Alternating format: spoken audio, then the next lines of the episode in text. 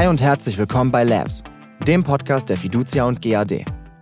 Wir richten den Blick nach vorne und sprechen über die Themen Leben, Arbeit, Banken und Sicherheit der Zukunft. In dieser Folge geht es um die Zukunft des Bankings, falsche Prophezeiungen und aussichtsreiche Strategien. Wie wird sich das Banking in der Zukunft verändern? Und welche Strategie wird erfolgreich sein? Viel Spaß mit dem Vortrag dazu von Peter Limmer und Dietmar Schuster.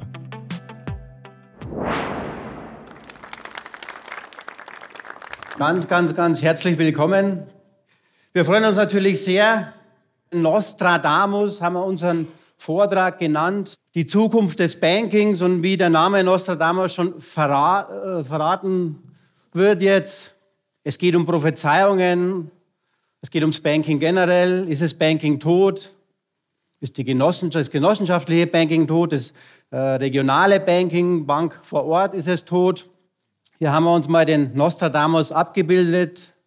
942 steht da. Also 942 äh, Vorhersagen hat der Nostradamus gemacht. Und wie viele davon, glaubt er, hat er fürs Banking gemacht oder fürs Geld? Keine einzige. Null Vorhersagen fürs Banking. Und dann gibt es aber auch noch weitere Vorhersagen. Wir haben jetzt einfach mal ein paar für euch mitgebracht. Die Rente ist sicher, 1986, äh, hat sie natürlich als bombensicher erwiesen. Man darf es nicht ganz in die Zukunft denken. Wenn man mal ins Jahr 2050 schaut, dann muss der Staat, wenn wir das Niveau, das wir heute haben, beibehalten wollen, 450 Milliarden Euro zuschießen zur Rentenkasse. Also alleine das sagt schon, Banking hat seine Berechtigung. Das heißt, jeder sollte mal sich überlegen, ob er 2050 in Rente gehen will. Aber die Rente ist mit hundertprozentiger Sicherheit eben nicht sicher, würde ich jetzt mal sagen, bei diesen finanziellen Rahmenbedingungen. Dann gab es natürlich ein paar weitere coole Aussagen hier. Das iPhone, sogar der Palmer hat damals noch gesagt, 2007, das iPhone wird nie im Leben einen entsprechenden Marktanteil erlangen. Also ohne mich jetzt besonders anzustrengen, sehe ich schon vier, fünf, sechs, sieben iPhones, die jetzt gerade hier irgendwo in Betrieb sind. Also insofern, ich glaube, da sind wir alle gut dabei, können alle was dazu sagen. So, und das finde ich ganz besonders interessant. Das ist das Tesla Modell 3. Und Tesla wird immer ein Nischenmodell bleiben, hat aber in 2018 jetzt mehr Bestellungen als alle drei großen deutschen Hersteller zusammen in den USA haben, in der Klasse. Stichwort neue Geschäftsmodelle. Also jetzt müssen wir langsam mal zum Ernst des Lebens kommen. Schwieriges Umfeld haben wir ja hingeschrieben. Aber man muss sich schon mal ein paar Dinge vorstellen.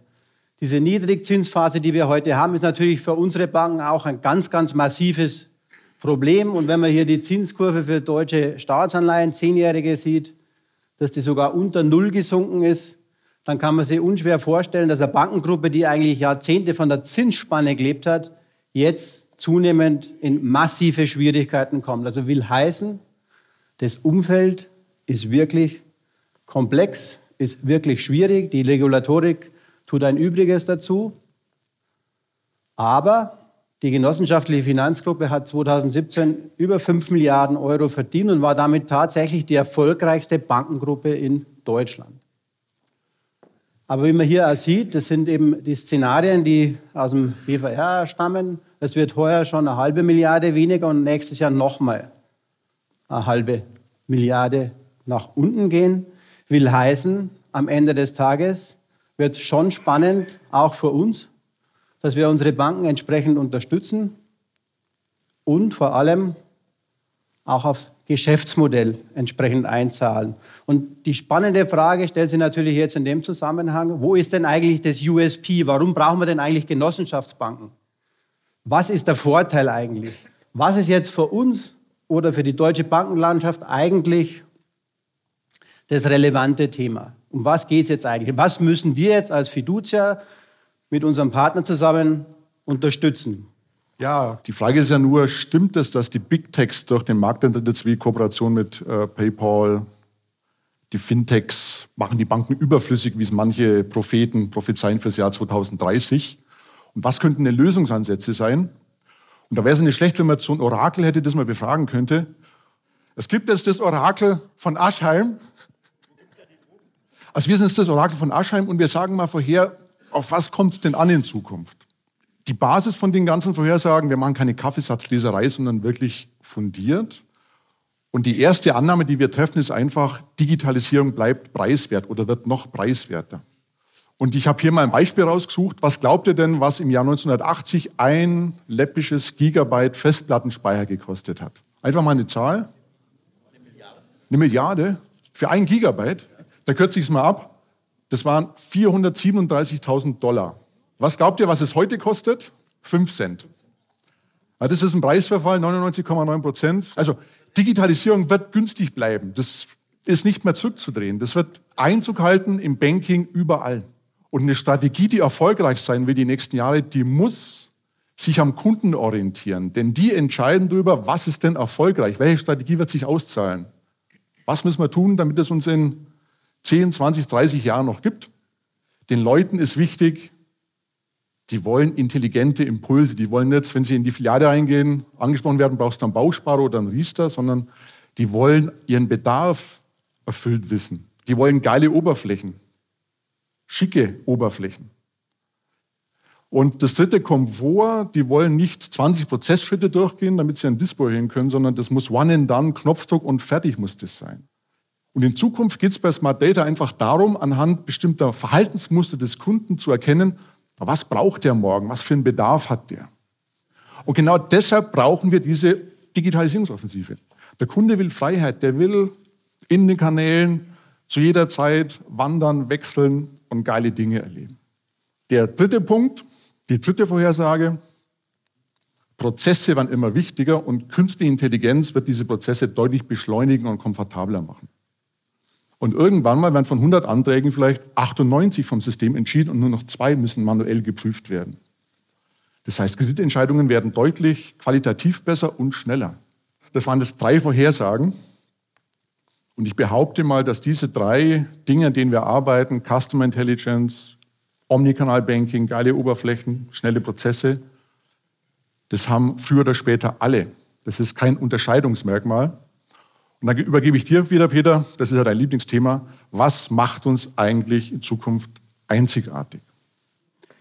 Jetzt schauen wir uns mal an, was differenziert uns jetzt eigentlich? Warum haben wir denn, oder warum glauben wir, haben die Genossenschaftsbanken eine sehr, sehr gute Chance im Markt? Was haben die denn, was andere nicht haben? Was können die eigentlich? Wir bieten mehr als Geld und Zinsen und wir hier oder unsere Banken können einfach eins noch bieten und das ist, glaube ich, schon ein großes Differenzierungsmerkmal. Ihr alle, glaube ich, habt es mitbekommen, dass Amazon weltweit jetzt 3000 Filialen eröffnet. Warum machen die das?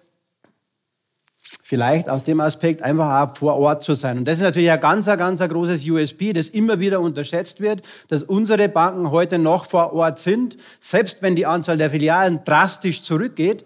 Aber sie ist noch vor Ort und sie kennt die Zusammenhänge vor Ort. Sie kennt die Firmenkunden. Also Stichwort digitale Regionalbank. Und da ist es natürlich trotz alledem, niemand will Kunde bei einer Bank sein, die das, was Dietmar gerade erklärt hat, die das nicht kann. Also es ist, glaube ich, ein absolutes Muss, einfach diese Digitalisierungsaspekte, dass man die in exzellenter Form beherrschen, über den gesamten Verbund hinweg. Aber ist natürlich für die Bank unglaublich wichtig und auch für den Kunden, die starken Marken, die wir im Verbund haben, die auch entsprechend zu nutzen.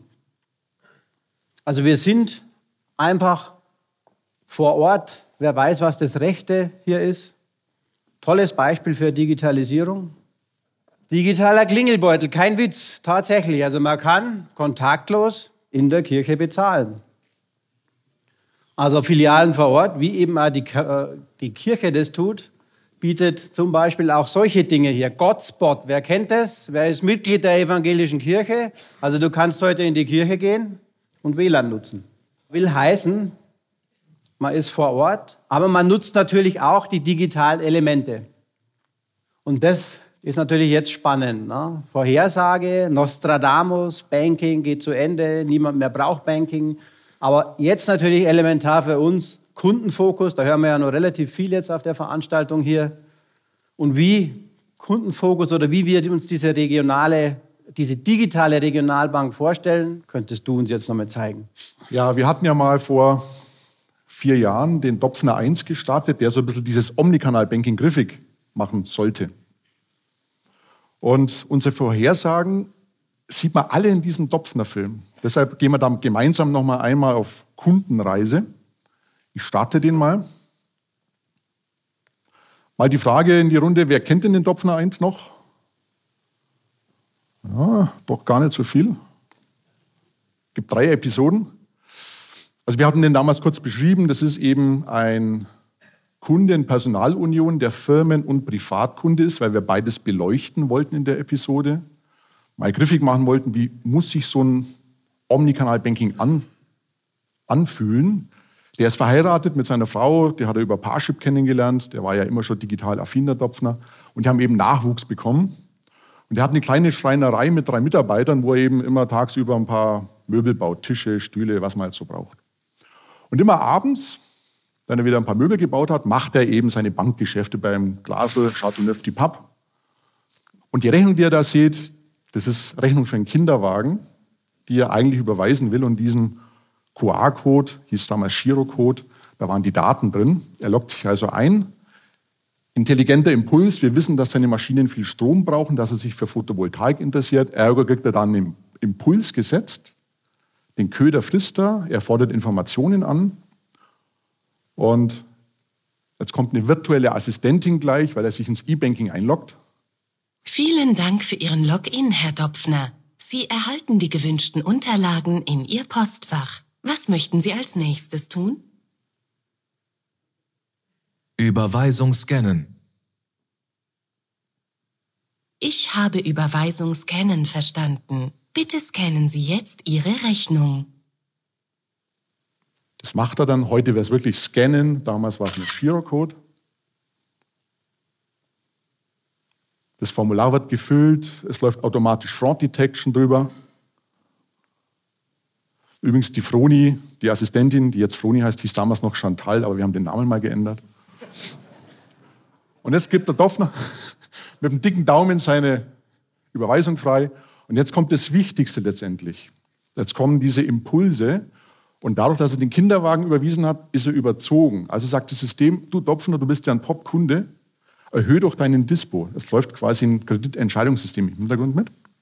Der sieht historische Auslastung seiner Linie, lädt sich die VVIs runter, die Vorverteilinformationen, drückt auf Jetzt erhöhen, One-and-Done-Prozess, komfortabel, schnell und das Ganze ist erhöht. dann geht er zurück zur Finanzübersicht, jetzt kommt der zweite Hinweis. Wir wissen, dass der Dopfner auf dem Mountainbike spart und dass er jeden Tag im Netz surft, wo es es am günstigsten gibt. Ergo schlagen wir ihm vor, er sollte seine Sparrate erhöhen, damit er das Geld schneller angespart hat und das früher kaufen kann. An der Oberfläche kann er direkt dann eben die Rate auch spielen, sieht die Auswirkungen auf die Laufzeit. Und dann kommt der wichtigste und entscheidendste Punkt, Kinderwagenkauf, ergo Nachwuchs. Also sagt die Froni, du pass auf, du solltest dich schon rechtzeitig damit beschäftigen, was ein Studium kostet. Ist nicht billig. Ergo, er sagt, klasse Idee, legt ein Ziel an, Ausbildung Kind spielt sich an der Oberfläche ein bisschen, was kostet denn so ein Studium eigentlich? Wenn ich jetzt mal sage, vier Jahre Bachelor, 500 Euro im Monat, ah, 50.000 Euro kostet es auch. Er individualisiert noch mit dem Bild und dann entscheidend Omnikanal, Kanalwechsel. Das System fragt ihn, darf ich die Daten dem Berater zur Verfügung stellen? Er sagt natürlich ja, weil er dann am nächsten Tag Omnikanal den Kanal wechselt und zum Berater geht. Ja, und jetzt hat er fünf Dinge gemacht. Der hat Photovoltaik-Unterlagen angefordert auf unseren Impuls hin. Der hat was überwiesen, der hat sein Dispo erhöht, der hat die Sparrate fürs Fahrrad erhöht und hat noch ein Ziel fürs Kind angelegt und einen Termin beim Berater vereinbart. Schnell, komfortabel, so muss sich das Omnikanal-Banking anfühlen. Und noch mit dem USP, wir haben Filialen, das heißt, am nächsten Tag hat er noch eine Anlaufstelle und bekommt da professionelle Beratung. Und das Schlusswort darf wieder der Peter sprechen. Schlusswort, genau. Danke, Dietmar. 22.06.2018, da gab es eine ganz spannende Podiumsdiskussion um genau das, was wir jetzt gesehen haben, was wir erklärt haben, um unser USP auch auszuspielen. um die Genossenschaftsbanken wettbewerbsfähig zu halten, um zukunftsfähig zu sein. Deshalb hat eben die Organisation dann entschieden, im Juni viel Geld zu investieren in Kundenfokus. Und daher oder so ist auch das Projekt Kundenfokus entstanden. Und es soll genau das tun, was Dietmar jetzt erklärt hat, bildhaft eben in der Dopfner-Sequenz. Daher eben auch das Kundenfokus eines unserer größten Projekte. Ansonsten sagen wir jetzt vielen herzlichen Dank, dass ihr alle da wart bei uns. Hat uns sehr, sehr gefreut, dass so voll war, so Interesse bestanden hat. Wir hoffen, es war ein bisschen kurzweilig für euch alle. Und ja, vielleicht können wir nächstes Jahr wieder zur JBF One 2019 kommen und das Orakel von Fürstenfeldbruck nochmal hören. Vielen Dank an euch und viel Spaß noch hier. Danke.